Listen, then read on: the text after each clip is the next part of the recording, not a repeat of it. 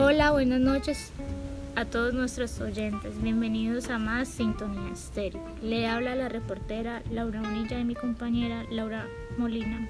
Les venimos con un tema llamado contabilidad.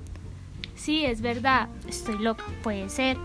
Pero no me digas que no conoces personas que se pasan horas y horas buscando información para realizar tareas de contabilidad en sus negocios o casas.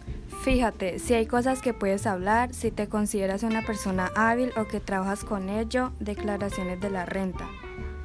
Consejos para representación de modelos correspondientes en haciendas, pagos de impuestos, cómo hacer facturas, cómo hacer reembolsos, recibos y devueltos, saldos positivos, negativos. Yo creo que esas son algunas ideas para, para la contabilidad.